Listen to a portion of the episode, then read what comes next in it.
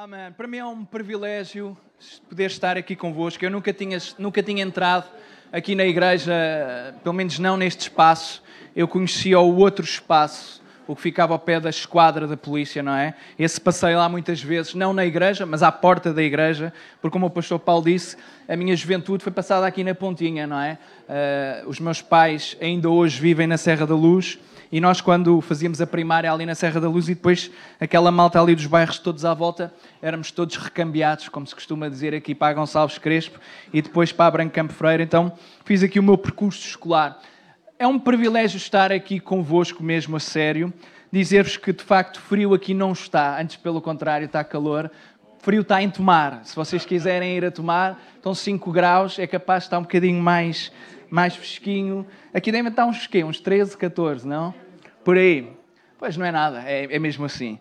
Amém. Abram comigo, por favor, em Atos, no capítulo 6. Eu estava a pensar o que é que haveria de partilhar convosco e veio ao meu coração uma passagem que eu gosto de ler para título da introdução, que é Atos 6, vamos ler do versículo 1 ao versículo 7, porque ela apresenta um personagem que tem um tema central que tem a ver com ser guiados por Deus. Felipe é um homem que claramente é guiado por Deus e todos nós, como cristãos, muitas das vezes, certamente já oramos que queríamos ser e gostaríamos de ser guiados por Deus. Mas é fácil orar pedindo a Deus para que Ele nos guie, o difícil é obedecer quando Ele nos está a guiar. Os irmãos estão a compreender?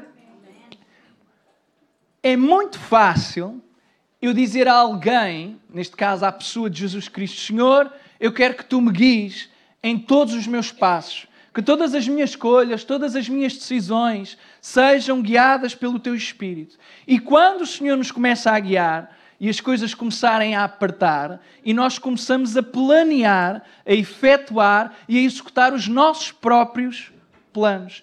E isto é uma contradição, porque por um lado nós professamos com a boca uma coisa, mas o nosso coração e a nossa mente estão a pensar e, acima de tudo, estão a viver algo completamente oposto. E há um padrão interessante na Bíblia, meus amados. O padrão é o seguinte: é que quem é guiado obedece independentemente das circunstâncias. E a dificuldade dos cristãos e quando eu digo cristãos, não é demarcando, porque eu sou cristão. E as pregações eu costumo dizer sempre lá na, na, na, nossa igreja. As pregações são em primeiro lugar para mim. Eu não acredito nos pregadores que pregam para os outros, não faz qualquer sentido. As pregações são mesmo para mim. Irmãos, e nesta manhã dizemos que esta pregação é claramente para mim e para a minha vida. Nós precisamos que seja Deus a guiar todos os nossos passos, mas é mais fácil falar do que fazer.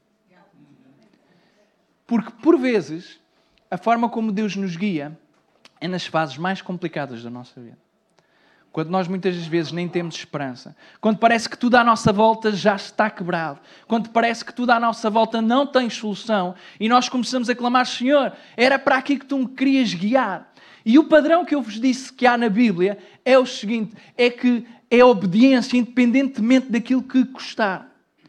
E nós apreciamos os grandes personagens da Bíblia por causa das suas histórias e das suas obediências. Mas eu tenho para mim que nós não gostaríamos de passar as experiências que estes homens e mulheres passaram. Nós estamos disponíveis para ver a grande história no final. Nós gostamos da história de José. A história de José é incrível. Especialmente depois dele já ser lá o segundo na, na cadeia de comando e, e, e, estão lá os seus próprios irmãos e as profecias todas a cumprirem-se, o, o seu próprio pai. De repente toda a gente reconhece que ele é um líder, tal como tinha sido profetizado, tal como ele tinha sonhado. Mas e o percurso todo? Quantos de nós gostaríamos de ser vendidos pelos nossos irmãos? Eu estou a levantar a mão, mas não gostava. Eu acho que vocês também não gostavam. Quantos de vocês, depois de serem vendidos como escravos, não cometendo mal nenhum, há alguém que, que começa a, a apreciar-vos e vocês ainda temem ao Senhor apesar de todas as circunstâncias? Dizem: jamais, jamais cometeria tal pecado. E porque não querem cometer esse pecado, vão parar à prisão. E depois na prisão as pessoas esquecem-se. Irmão, já pensou o que é que significa ser guiado verdadeiramente por Deus? Implica que, por vezes, é nas circunstâncias mais difíceis que eu vou ter que obedecer. Então, sem mais demoras, porque a introdução já vai longa, diz assim o versículo 1: Ora, naqueles dias, crescendo o número dos discípulos. Houve uma murmuração dos gregos contra os hebreus, desculpem, porque as suas viúvas eram desprezadas no ministério cotidiano. E os doze, convocando a multidão dos discípulos, disseram: Não é razoável que nós deixemos a palavra de Deus e sirvamos às mesas. Vejam só o contexto, meus amados. O versículo 1 começa de uma forma incrível. Diz: Naqueles dias em que está a acontecer um movimento do Espírito Santo, uma coisa impressionante. Naqueles dias, o número de discípulos cresceu. A palavra que nós gostamos muito e ouvimos muito hoje é o avivamento. Isto era um avivamento na altura. Mas, irmãos, vejam o contexto do avivamento e depois vamos orar por o avivamento, mas temos que acreditar e mais, temos que obedecer para que o avivamento aconteça. Nós temos que entender que é nas circunstâncias difíceis que nós estamos a começar claramente a viver que o avivamento acontece. Porque se os irmãos forem ao contexto imediatamente antecedente, o que está a acontecer é que os discípulos estão a ser perseguidos, estão a ser presos, mas o Evangelho continua a avançar.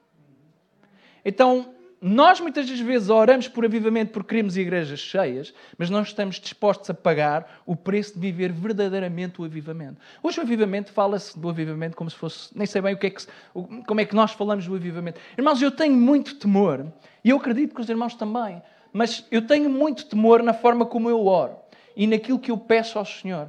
Porque eu tenho para mim que o Senhor é de facto extremamente misericordioso. E é por Ele ser tão misericordioso que às vezes não responde às minhas orações. Era meio piada, meio sério. Vou explicar. É que por vezes nós estamos a orar sem saber aquilo que estamos a pedir. Às vezes estamos a orar sem estarmos disponíveis para pagar o preço. E eu deixem-vos dizer a minha experiência pessoal, que vale o que vale. É subjetiva, mas é a minha experiência. Deus não está interessado em responder às orações que eu próprio não estou interessado em cumprir. Em que eu não estou interessado em obedecer. Em que eu não estou interessado em pagar o preço. Sabem como é que nós vamos orando por avivamento? É, Senhor, que a tua casa fique cheia. E o Senhor pergunta-nos: e o que é que tu vais fazer? Faz-me lembrar uma história que eu costumo contar lá muito em Tomar. O pastor Paulo Gomes conhece o Dr. David Petz. Ele esteve num, no, no meu primeiro ano, eu tive o privilégio, apesar de ser aluno do primeiro ano, não sei o que é que aconteceu, eles deixaram-nos ir ao STM e ficámos uma semana a ouvir este homem uh, falar acerca do, de, de, ser guiado pelo Espírito Santo e, e, a forma de atuação do Espírito Santo e dos dons, uma forma incrível, uma semana que eu nunca, nunca, nunca, nunca, nunca esqueci e houve muitas disciplinas, pá, em 90% que eu esqueci-me imediatamente depois de as ter. Mas, mas aquela eu, eu, eu, eu mantive e ele, ele, ele tem um testemunho de uma coisa impressionante. Ele diz que a determinada altura na sua igreja começava-lhe a fazer confusão alguém se levantar orando em línguas e a, e a igreja perceber porque havia um temor reverencial, mas não havia interpretação. E aquilo fazia-lhe confusão. E ele começou a orar assim: Senhor, levanta alguém na tua igreja para que interprete. E o Senhor diz-lhe: E porquê que não interpretas tu? Ele disse ao Senhor: Mas não é esta a minha oração, a minha oração era que tu levantasses alguém. Ele: Não, não. E, e, o Senhor diz: Não, mas a minha, e a minha resposta à tua oração é: Porquê que não interpretas tu? Porque a dificuldade era: E se eu falhar? E houve um dia, lá está ele no culto, lá está alguém a levantar-se em oração e ninguém interpreta. E ele começa a ficar nervoso. Porque ele já teve a resposta do Senhor que lhe disse: Porquê é que não interpretas tu? E lá vai ele, pela fé, levanta a voz e dá a mensagem que supostamente acreditava ser de inspiração do Espírito Santo. No final do culto, estou a contar mais ou menos como me lembro, vem uma pessoa que, que era uma visita vinha, vinha lá de um país de África e que falava um dialeto muito estranho. Acho que era Su, Suania, uma coisa assim, não, não me lembro muito bem. E começa a falar com o, com o David Petts nesse dialeto. E o David Petts não percebe nada do que ele está a dizer. O homem depois começa a falar inglês e diz: ah, Mas o senhor não fala o dialeto? Não, eu nunca falei. É porque aquela senhora, é, é esquisito. É que é a primeira vez que eu venho à igreja, aquela senhora, quando estava a orar, estava a falar das maravilhas de Deus no meu dialeto e você disse as coisas ipsis verbis, tradução basicamente literal e perfeita do meu dialeto acerca daquilo que Deus é. Então, de uma forma incrível, o que é que isto mostra? E este testemunho eu fiquei com ele na, na minha vida. Porque, irmãos, nós temos que estar disponíveis para que a resposta às nossas orações não sejamos nós, mas que parta do nosso esforço e que Deus nos use é nós. Ora, naqueles dias crescia o número de discípulos, crescia porque as pessoas, apesar de serem presas, continuavam a partilhar o Evangelho. Isto é o verdadeiro sentido do avivamento. Significa que custa aquilo que custar, nós continuaremos a professar quem Jesus é nas nossas vidas. Versículo 3: Escolhei, pois, há um problema, porque com crescimento também vem problemas, especialmente do ponto de vista administrativo, e era isto que estava aqui a acontecer. Não é razoável que nós. Desculpem, um, versículo 3: Escolhei, pois, irmãos, de entre vós, sete irmãos de boa reputação, cheios do Espírito Santo e de sabedoria, aos quais constituamos sobre este importante negócio, mas nós perseveraremos na oração e no ministério da palavra. E este parecer contentou a toda a multidão, e elegeram Estevão, que os irmãos depois sabem que é aquele que vai ser martirizado, homem cheio de fé do Espírito Santo, e Felipe, e Procório, e Nacanor, e Timon, bem, que nomes, não é? E Parmenas, e Nicolau, prosélito em Antioquia, e os apresentaram ante os apóstolos, e estes, orando, lhes impuseram as mãos. E crescia a palavra de Deus em Jerusalém se multiplicava muito o número dos discípulos, e grande parte dos sacerdotes obedecia à fé. Irmãos, se vocês procurarem um versículo acerca de avivamento, leiam isto. Isto é a versão isto é a expressão, desculpem, clara do que é que significa verdadeiramente o avivamento.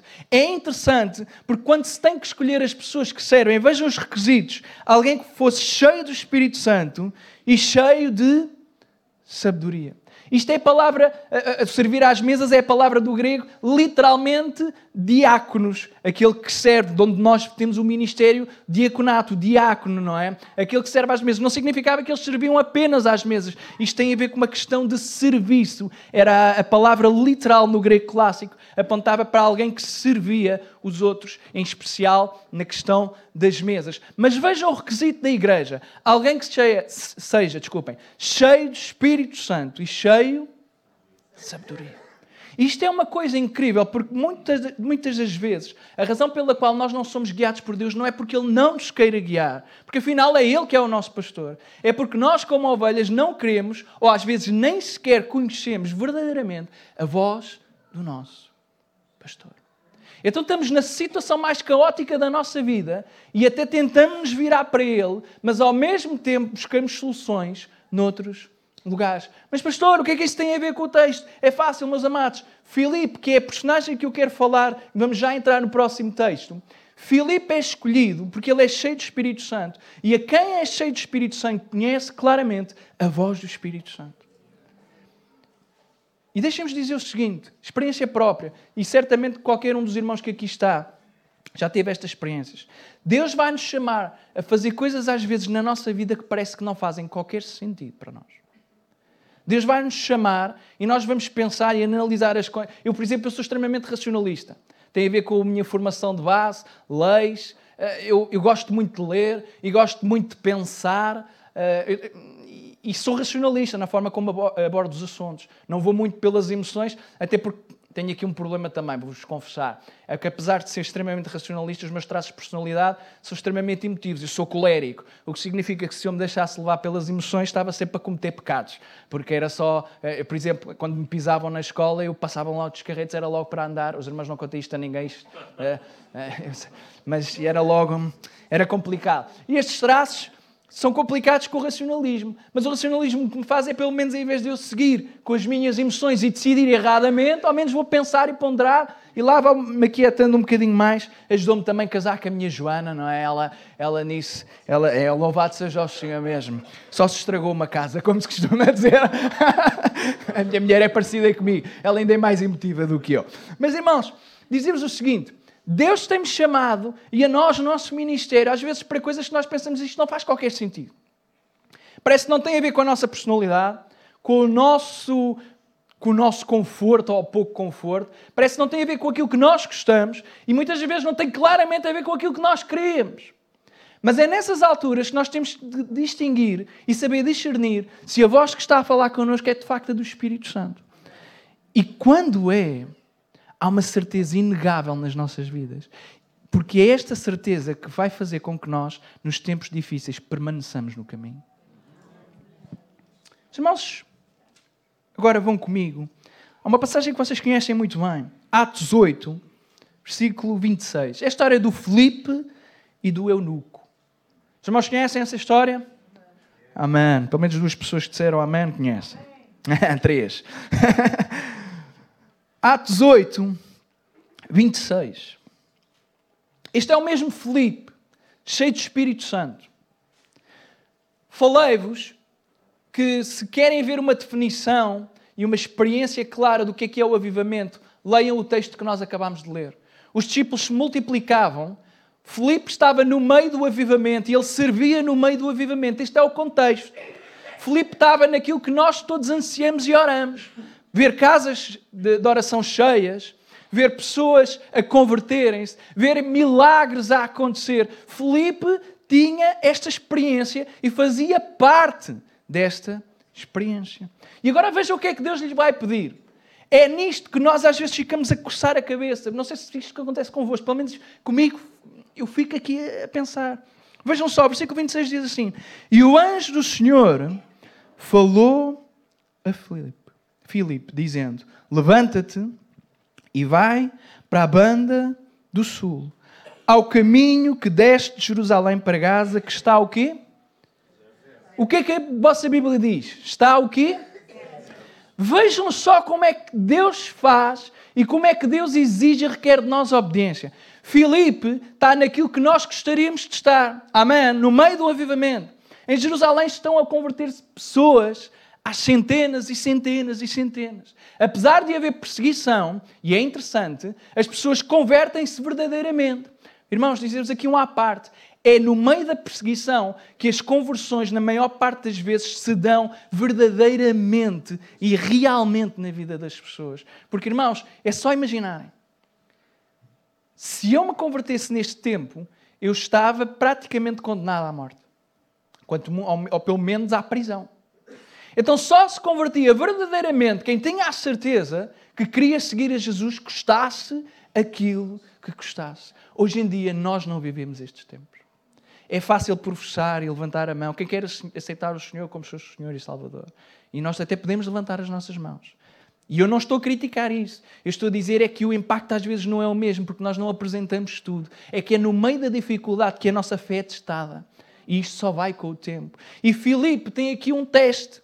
Um teste incrível. É que ele sabe que é cheio do Espírito Santo, porque a própria palavra do Senhor diz que ele é cheio do Espírito Santo. O anjo do Senhor fala com ele e diz: Levanta-te, vai para uma cidade que está, para uma estrada que está deserta. Sai do meio do teu avivamento, sai do meio daquilo que está a acontecer, sai do meio daquele, desse, do ambiente sobrenatural em que tu estás a viver e vai para um sítio que está deserto.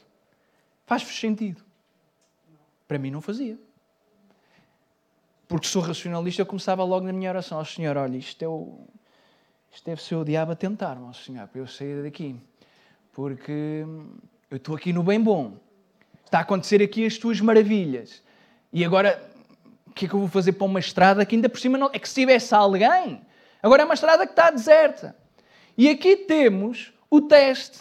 É que nós queremos ser guiados por Deus, mas ser guiado por Deus não significa que o irmão ou eu tenhamos que compreender todos os passos. Esqueçam, nós não vamos compreender. A revelação de Deus, ele é progressiva na nossa vida. Nós, ele não nos vai apresentar tudo.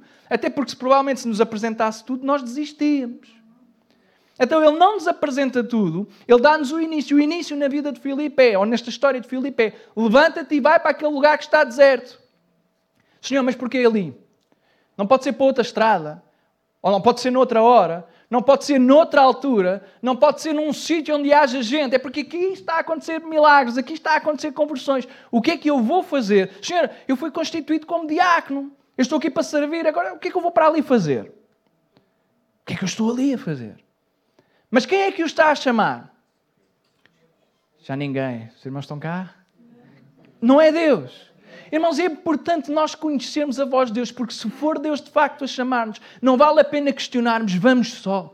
Vamos só, porque é aí, é aí que as bênçãos do Senhor estão. É na obediência. É aí que nós vamos ver coisas grandiosas acontecerem, porque estamos no propósito e na vontade de Deus. E aquilo que a Bíblia tem, que é interessante, interessante, interessante, e que eu às vezes, cada vez que leio esta expressão, é uma expressão muito, muito básica, mas tenho que ser honesto.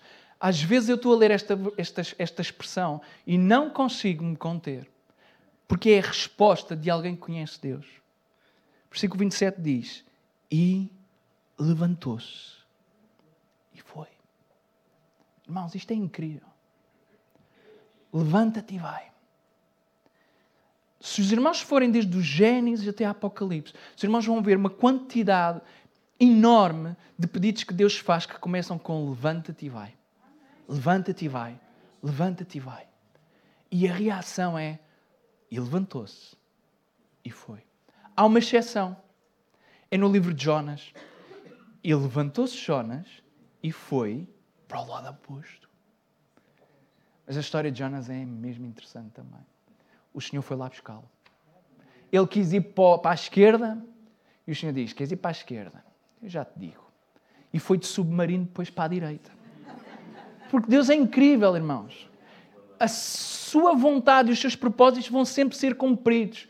E o que é incrível em Deus é que Ele tem todo o poder e Ele quer, e, ele quer e, e sabe que os seus propósitos vão ser cumpridos, mas ainda assim Ele quer nos usar é a nós. E isto é incrível. É inacreditável. E levantou-se e foi, sem questionar. Claramente, este versículo não, não, é, não, podia ser o pastor Luís Rodrigues, porque senão era. E Luís levantou-se e questionou ao Senhor: e porquê? E para ali, porque não para acolá? Mas aqui está o nível de obediência incrível e extremo. Não importa o lugar onde Filipe está. Filipe, basicamente, a sua expressão é: Senhor, eu quero estar em onde tu estás. E ele vai para onde Deus o está a mandar ir. Levantou-se e foi. E ele vai na estrada que desce. E não há ninguém, e não há ninguém até aparecer alguém. Porque o Senhor sabe todas as coisas. O Senhor só lhe tinha dito que a estrada ia estar deserta, mas não lhe disse durante quanto tempo, nem se ia estar sempre deserta. E ele foi. E eis que um homem etíope, eunuco, morador morto de rainha dos etíopes, o qual era superintendente de todos os seus tesouros, e tinha ido a Jerusalém para adoração. Regressava e, assentado no seu carro, lia ao profeta. Coincidência das coincidências. A estrada que era para estar deserta, de repente deixa de estar deserta, está alguém a passar, e essa pessoa que está a passar está a ler um livro, um rolo. E qual é o rolo? Um rolo que certamente terá comprado em Jerusalém. Um rolo de Isaías. Os rolos não se compravam por capítulos, não havia capítulos, o rolo comprava-se integralmente. O que provavelmente, e pelo contexto, até pela forma como a construção gramatical em grego está, está feita, este homem, e isto é incrível, este homem estava a ler o capítulo que nós vamos perceber qual é que é, estava a ler esse capítulo, não era por acaso, era porque ele já tinha lido todos os outros até àquele exato momento. O que significa que naquele exato momento está Filipe, que Deus o chamou, e está o homem a ler acerca do servo sofredor, acerca do Messias. Tinha ele vindo de Jerusalém para adorar. Os irmãos estão a ver a ironia. O homem foi até ao templo para adorar, ele não sabe quem é Jesus, mas está num caminho de regresso que, que leva até à sua nação e está a ler sobre quem ele não sabe quem é, mas que aponta para Jesus. E curiosamente, ironia das ironias, coincidência das coincidências. Está alguém que sabe quem é Jesus e que está a obedecer a Jesus e que lhe vai explicar quem é Jesus. E disse o Espírito a Filipe: Chega-te e junta-te a esse carro. Irmãos, é, é, isto é incrível. É incrível porque se fosse comigo eu estou mesmo a ver. Eu sou introvertido por natureza. Eu tenho assim alguma dificuldade os irmãos já perceberam, por exemplo, os, os meus filhos, eles parecem uns santinhos. É uma, eh, eh, Joana, a gente tem que começar a aceitar mais convites, a ir pregar a outros lados. Que os nossos filhos na igreja são os que se portam pior, vocês não tenham dúvidas nenhumas. Então, quando eles nos apanham os dois no púlpito, aí é que eles fazem a festa toda. Os, o, ali os, os pais do, do, do, irmão Gomes, eles, eles dão-lhes guarida, não é?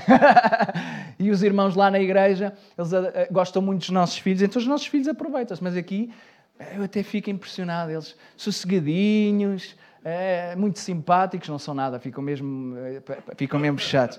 Mas escusam de falar com eles. Daqui a bocadinho eles já vão falar mais, mas agora esqueçam. Mas isto, isto, isto é os meus à parte. Não esqueçam, está bem? É só porque me lembrei, porque vi ali os meus filhos a passar. E, e, e vi com, com sossegadinhos eles estão.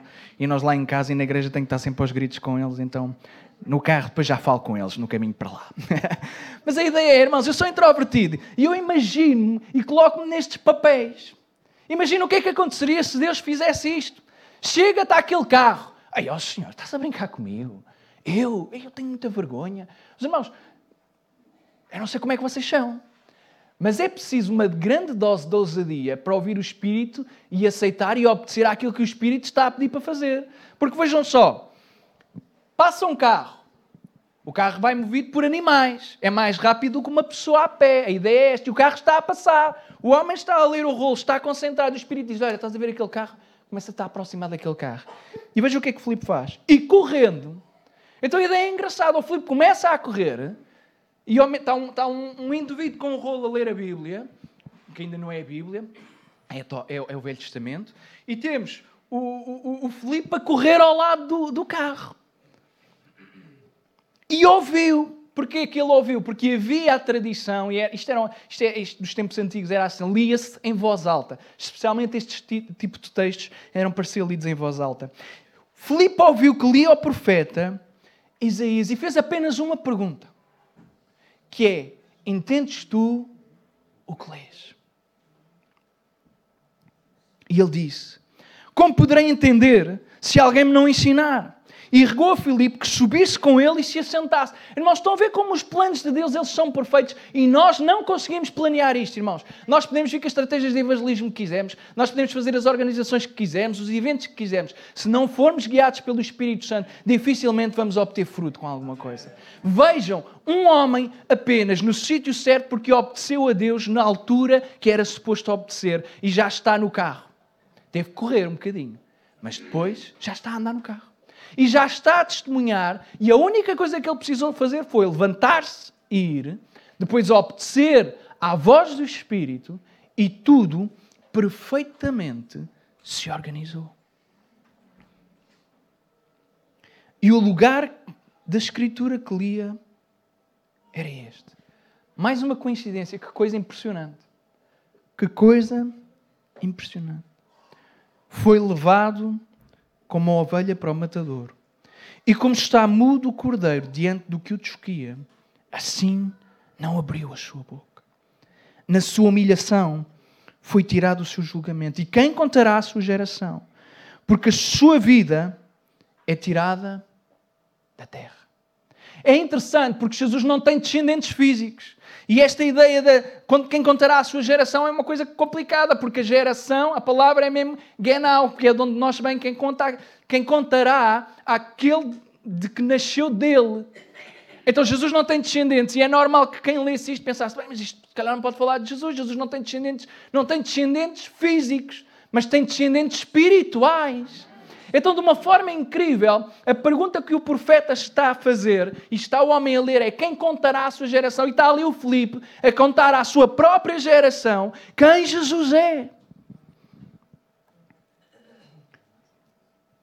E respondendo o eunuco a Filipe disse, rogo-te, de quem diz isto o profeta? De si mesmo ou de algum outro?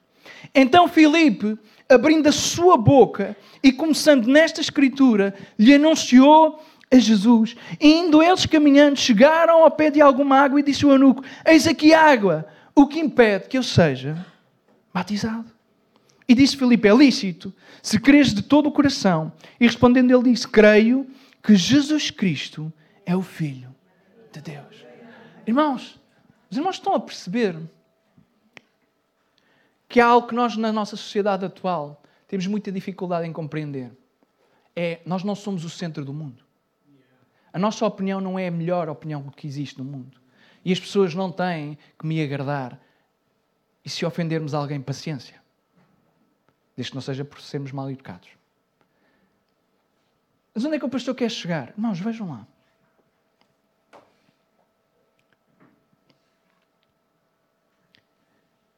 Disse Felipe: É lícito se creres todo o coração? Respondeu-lhe: Disse: creio que Jesus Cristo é o Filho de Deus. Nós temos a noção de quem Jesus é. Amém? Porque eu não sou o centro do mundo, eu tenho é que saber que quem é verdadeiramente o centro do mundo e de todas as coisas é aquele que criou todas as coisas, é Jesus Cristo.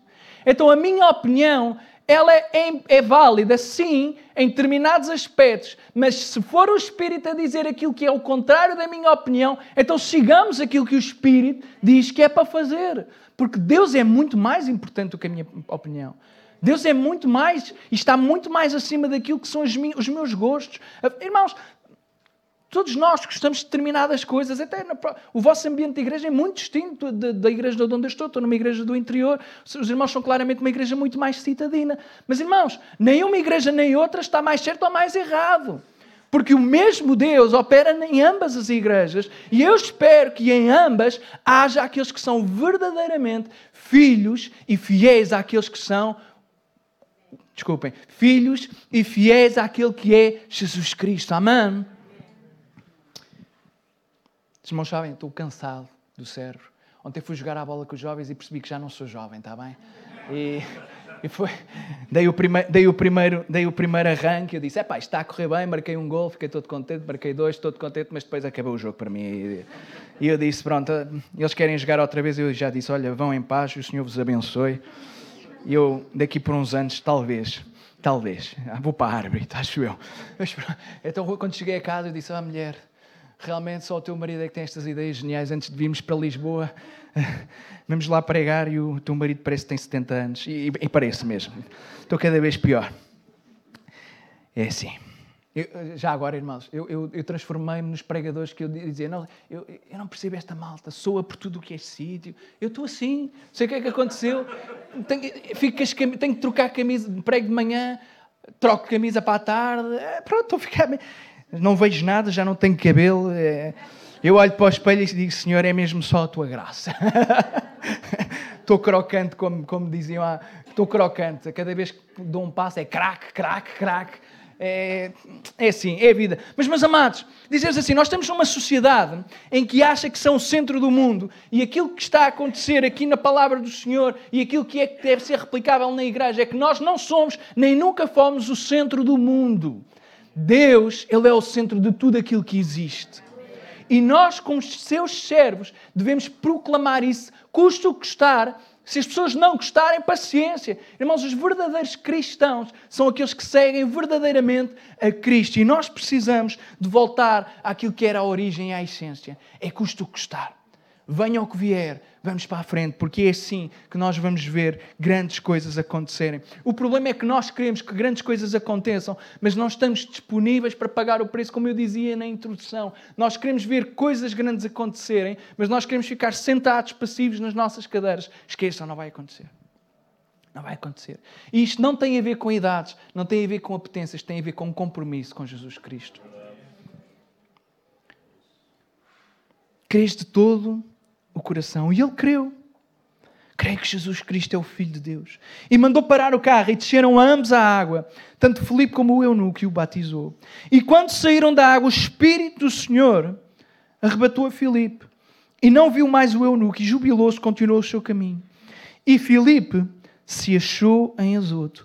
E passava, anunciava o Evangelho em todas as cidades, até que chegou a Cesareia. O Filipe é tão interessante. Filipe não questiona nada. Está, de repente o Espírito agarra nele, a expressão é literalmente um milagre que acontece e ele é transportado para outro sítio. É isto que no grego literalmente significa. É que nem dá para fugir. É isto mesmo, literalmente. Então o homem está, de repente deixa de estar e o Senhor coloca-o numa outra missão. Começa a pregar. É interessante que ele não, não voltou lá para o sítio do avivamento. A ideia é: olha, se tu estás cheio do Espírito Santo, e estás tão cheio de sabedoria, então obedece-me em todos os lugares onde estás. Aconteça o que acontecer, obedece-me. Mas eu estou mesmo a terminar, mas eu gostava ainda de ler convosco um texto.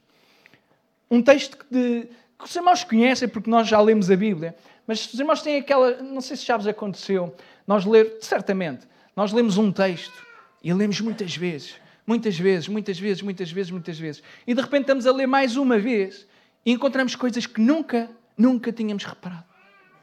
Já aconteceu. É por isso que a palavra de Deus é viva, não é? Nós lemos aquilo 10, 100 vezes, 300, 500 vezes e de repente nós olhamos para uma expressão, eu nunca tinha visto isto. Mas e aconteceu-me este, este ano, não, o ano passado. Aconteceu-me em, acho que foi aí por volta de maio ou junho, em que eu estava, um, por acaso, uh, estava, estava a ouvir e de repente a pessoa estava a ler este texto e eu nunca, nunca tinha reparado. Eu gostava de, de, de ler isto convosco, porque é quase, não foi uma promessa que eu fiz ao Senhor, mas eu disse ao Senhor, eu sempre que tiver a oportunidade e sempre que se adequar, eu vou ter que ler este texto e mostrar aquilo que tu me mostraste, porque é uma coisa incrível. Fica em Ezequiel no capítulo 1. Ezequiel não é um dos livros mais fáceis de ler. Porque tem assim expressões muito apocalípticas, criaturas incríveis que nós não, nem, nem conseguimos imaginar, porque isto é percepção humana a ver aquilo que não é humano. Então, nas descrições, nós temos muitas dificuldades em descrever, em, em descrever um, aquilo que não é natural para nós. Um exemplo que aconteceu com uh, que a minha mãe me conta e que eu acho muito interessante. Quando a minha mãe era, era a minha mãe é a minha mãe vive aqui é, na Serra da Luz, mas a minha mãe, os meus pais são originários de Idanha Nova em Castelo Branco. Uh, e lá em Idanha Nova, aquilo é uma vila. Quando a minha mãe era jovem, uh, temos aí pessoas daí de Idanha. Pronto, maravilha já tenho aqui um familiar. Provavelmente até se conhecem. Mas, mas um, é provável que se conheçam. Um, a minha mãe conta-me uma história muito interessante, isto por causa das, das expressões. De, havia um senhor que era muito gago lá, lá quando ela era, eh, era nova, era, ele era mesmo muito gago e hum, ele tinha dificuldade em expressar-se. Mas de repente ele vem até à, até à vila e começa a chamar toda a gente porque tinha visto um bicho. E os irmãos imaginam alguém a tentar explicar. Um bicho que nunca tinha visto e que o assustou muito. E lá foi a vila, às vezes também às vezes não tinham nada para fazer. Olha pá, uma festa, vamos lá ver o que é que acontece. E foram ver o bicho.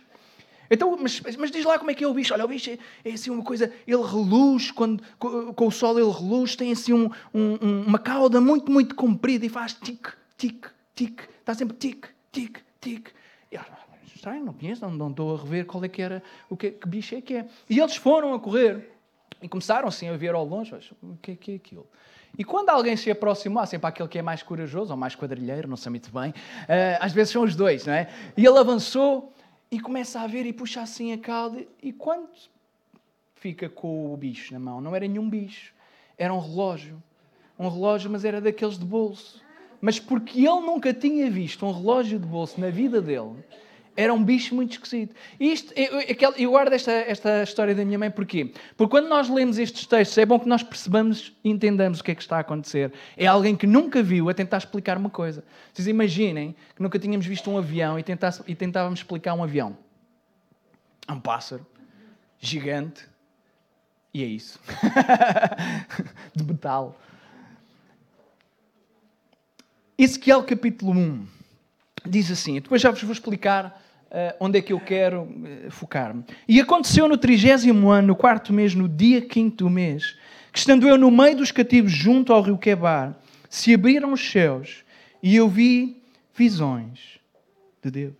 No quinto dia do mês, no quinto ano do cativeiro do rei Joaquim, veio expressamente a palavra do Senhor Ezequiel, filho de Buzio, sacerdote, na terra dos caldeus, junto ao rio Quebar.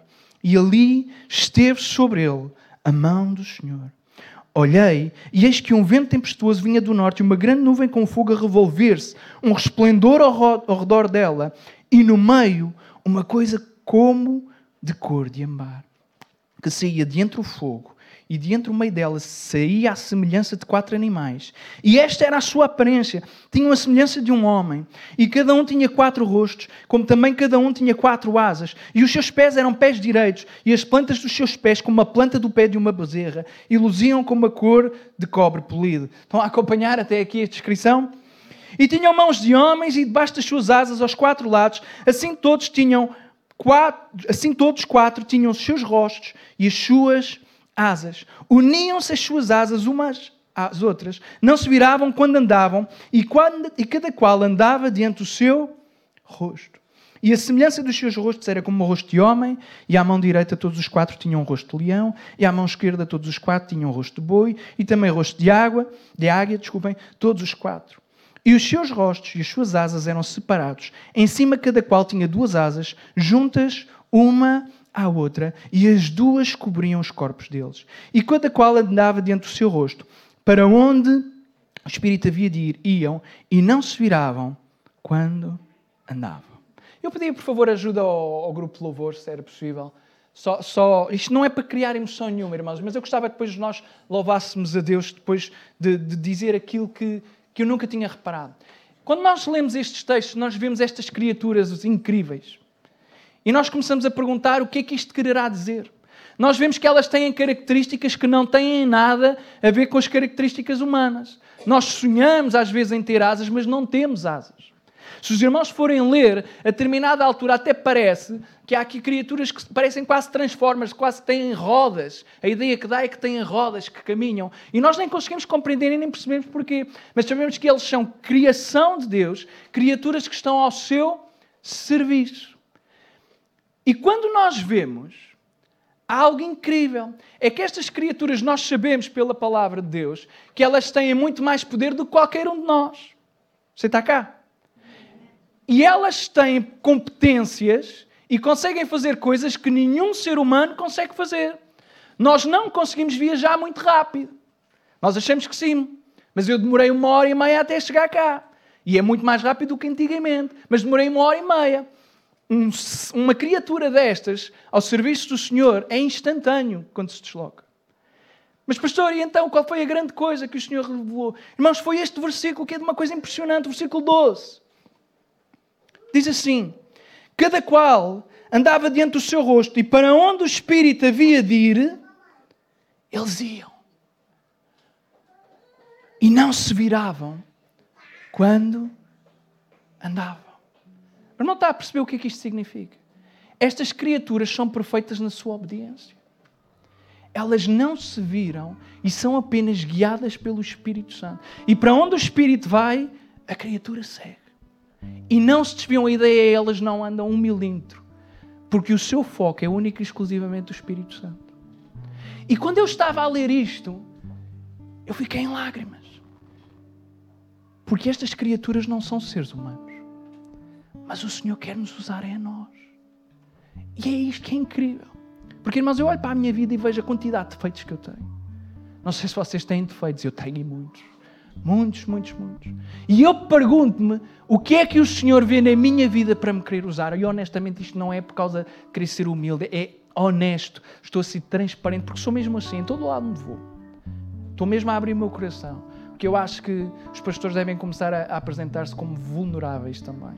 Porque é importante que as pessoas entendam que todos nós somos humanos. E que todos nós temos grandes defeitos, mas também grandes virtudes. E há uma coisa que é incrível, irmãos é que Deus, eu não vendo nada, Ele me tem chamado.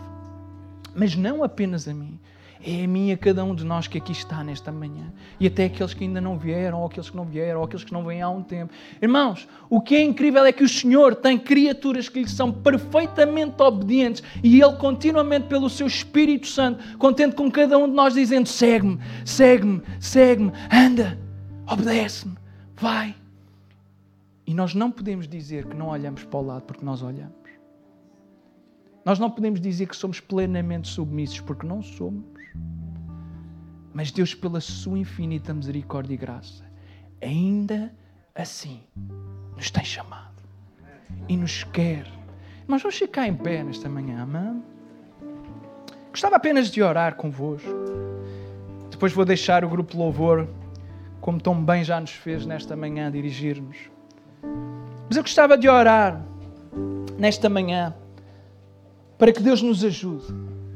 Para que Deus nos ajude a ser de facto aquilo que é suposto sermos.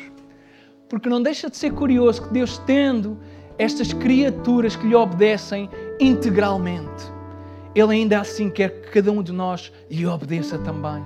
E o ideal era que fosse integralmente, mas nós temos tantas reservas e condições. Eu sei que o corinho é sem reservas nem condições, mas nós temos reservas e condições. E eu gostava de orar para que essas reservas e condições fossem quebradas hoje no nome de Jesus. Para que Deus faça a sua obra de uma forma incrível e plena na nossa vida. Porque só assim, meus amados, nós vamos viver na plenitude do Espírito. Nós clamamos porque queremos ser guiados. Então deixemos-nos ser guiados e obedeçamos para podermos ser guiados. Deus, nós clamamos a Ti nesta manhã. Deus, gratos, Deus. Gratos, Senhor, por tudo aquilo que Tu tens feito na nossa vida. Deus, e como temos lido, Senhor, de facto, a olhar para a tua palavra, nós vemos exemplos de homens e mulheres, Senhor, que de uma forma incrível, Senhor, obedeceram naquilo que às vezes nós não temos coragem. Deus, perdoa cada vez que tu nos pedes para levantar e nós não nos levantamos. Perdoa todas as vezes que tu nos pedes para levantar e nós até nos levantamos, mas não vamos para, aqui, para o sítio que tu queres que nós partamos. Senhor, ajuda-nos, Deus, para que na nossa vida na nossa alma e no nosso coração nós sejamos mesmo cheios da plenitude do Teu Santo Espírito, Senhor. Deus derrama sobre nós não apenas os Teus dons, Deus, mas também a necessidade de nós nos comprometermos e de nós Te obedecermos, Deus, custe o que custar. Senhor, nós entendemos à luz dos tempos, Senhor, que Tu estás próximo. Deus, nós sabemos quem Tu és. Deus, ajuda-nos a lembrar, Deus, nos momentos difíceis, aquilo que Tu já fizeste na nossa vida, Jesus. Perdoa-nos, Senhor, quando nós, Deus, no meio do nosso caos, no meio do nosso sofrimento, no meio da nossa luta, e às vezes até de querermos desistir, e às vezes já termos até desistido, Senhor. Deus, perdoa-nos, Deus, porque esquecemos quem Tu és. E volta a trazer, Senhor, a lembrança do real, do verdadeiro, santo e ungido de Deus que és Tu, Jesus Cristo. Deus, para que nós possamos caminhar, Deus, nos teus planos, Deus, para que a igreja em Portugal, Senhor, possa avançar de uma forma incrível, Senhor.